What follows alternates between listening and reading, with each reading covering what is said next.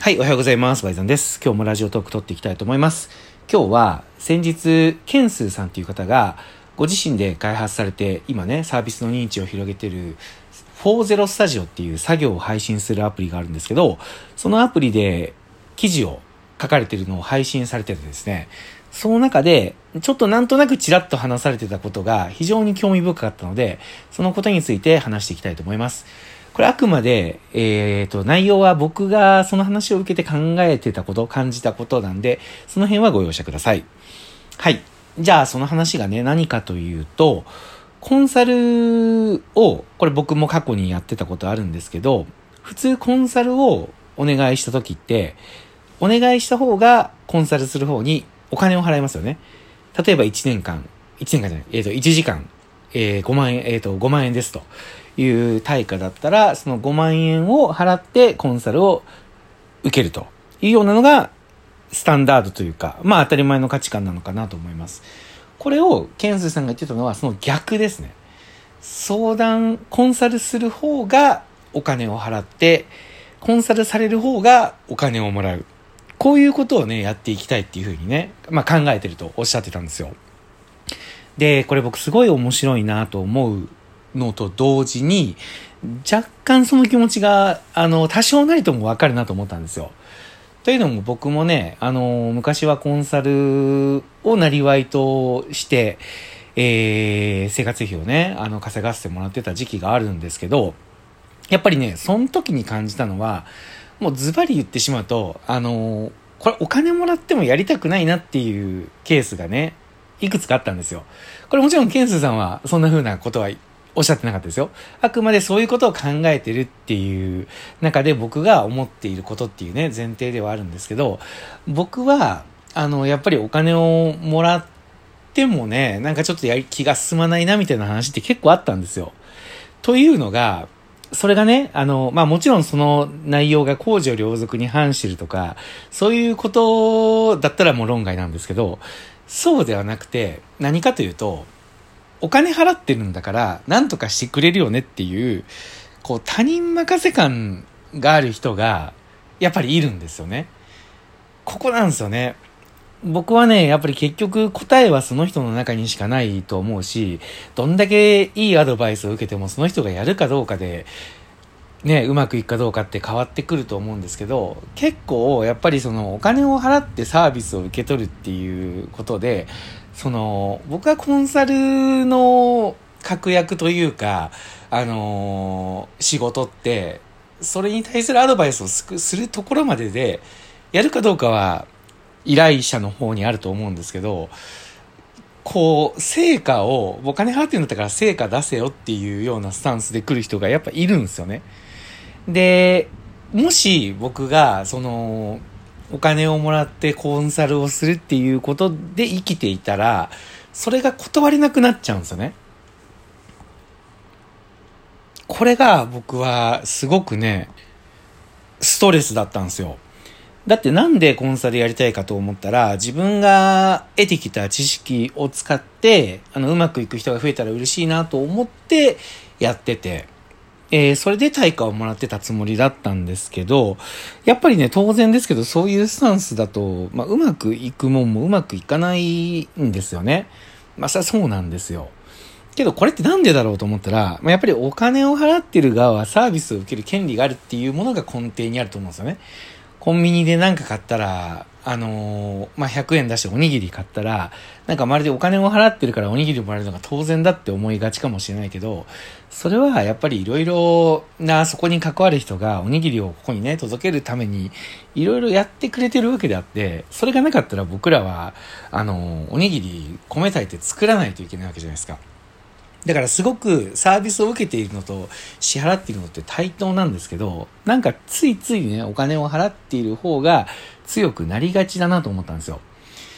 まあ、なりがちなケースもあるなと思ったんですよね。で、それをこうクリアしようと思ったら、もうお金に縛られないことだなと思って、その瞬間に僕は、これちょっとコンサルで生きていくっていうことは、長くは続かないんじゃないかなって思ったんですね。うん。これを感じて、僕は、あの、ちょっとコンサルを主軸に置くのはやめようと思ったんですよ。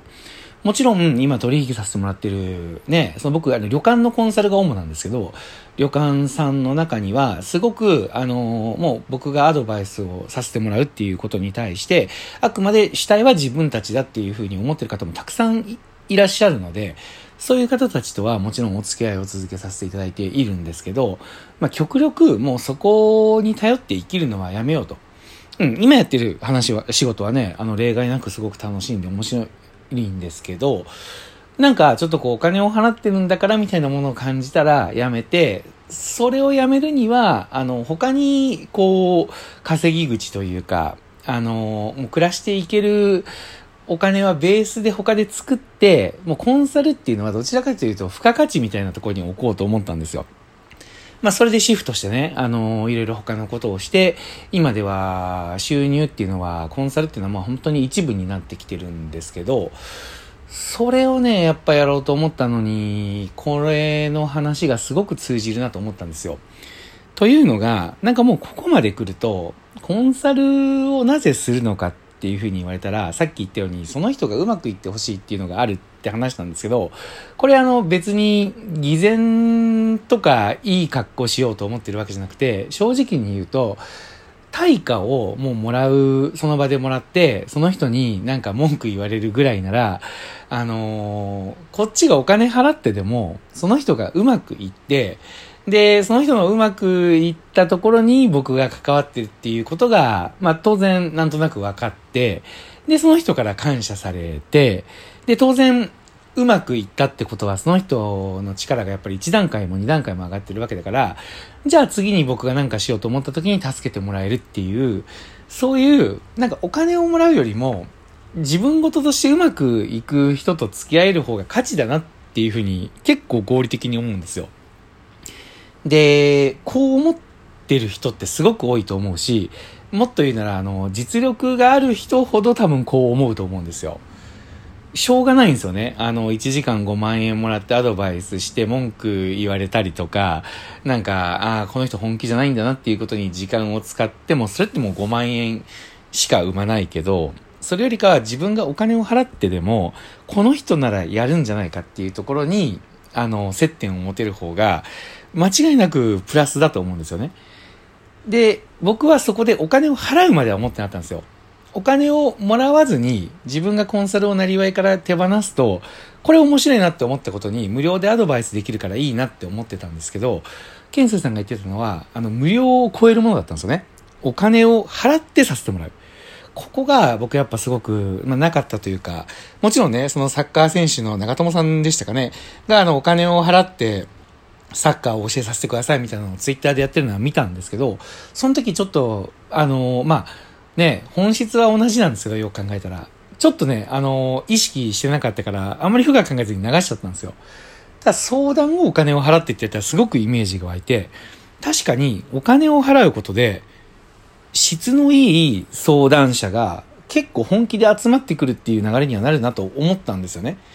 で、さらに、ケンスさんがおっしゃってたのが、いい相談であれば、その後、それを実行するのにやっぱお金がどうしてもかかるわけで、で、ましてや、あの、相談をしてる段階だったらまだお金もそんなに生んでない状況なので、そっからお金を取ると、あの、せっかくいいアドバイスをしても、それを実行するっていうところに、お金が足りなくなるっていうケースも考えられると思うんですよね。そこが、あの、お金を支払うっていう形だったら、それすらも後押しできるっていう。だからもう本当に僕は、エンジェル投資家ってあると思うんですけど、もう本当にエンジェル相談家みたいなイメージだなと思ったんです。これがね、やっぱりよくよく考えてみると、ますます、あのー、相談するレベルが高い実力のある人たちは、そっちに行った方が得だって気づき始めると思うんで、そういう意味でいくと、やっぱり結構コンサル、お金をもらってコンサルするっていうことに、軸足を置いてるっていうのは、結構これから危ないんじゃないかなっていうのを、ちょっと前々から思ってたので、それをなんかさらに、あの、加速して感じる、ということになりました。で、一方で、このことから、まあ、一つ学びがあるとすると、あのー、お金を払ってサービスを受けるっていうことに対して、なんかもっとこう謙虚になる。で、サービスを受けてる方が本気になるっていう。僕もね、やっぱね、ついつい、あの、お金払って何か頼んでたら、なんか任せちゃうっていう気持ちもわからなくはないんですけど、そこは、あの、しっかりね、当然やっぱりそこに携わった人は、その、顧客がうまくいったり、顧客の人生が豊かになればなるほど、あの、自分にとってもプラスなわけですから。企業だって、物売ってる企業だって口コミがいい方が、あのー、企業にとってプラスになるのに、ちゃんと商品のこと理解せずに乱暴な口コミ書く人いるじゃないですか。そういう人たちはどんどんなんか相手にされなくなる流れもね、下手したら来るんじゃないかなと思いました。はい。というわけで、えー、今日は、あの、ケンスさんの話から感じたことを話させていただきました。聞いてくれてありがとうございました。お疲れ様です。じゃあ今日もよろしくお願いします。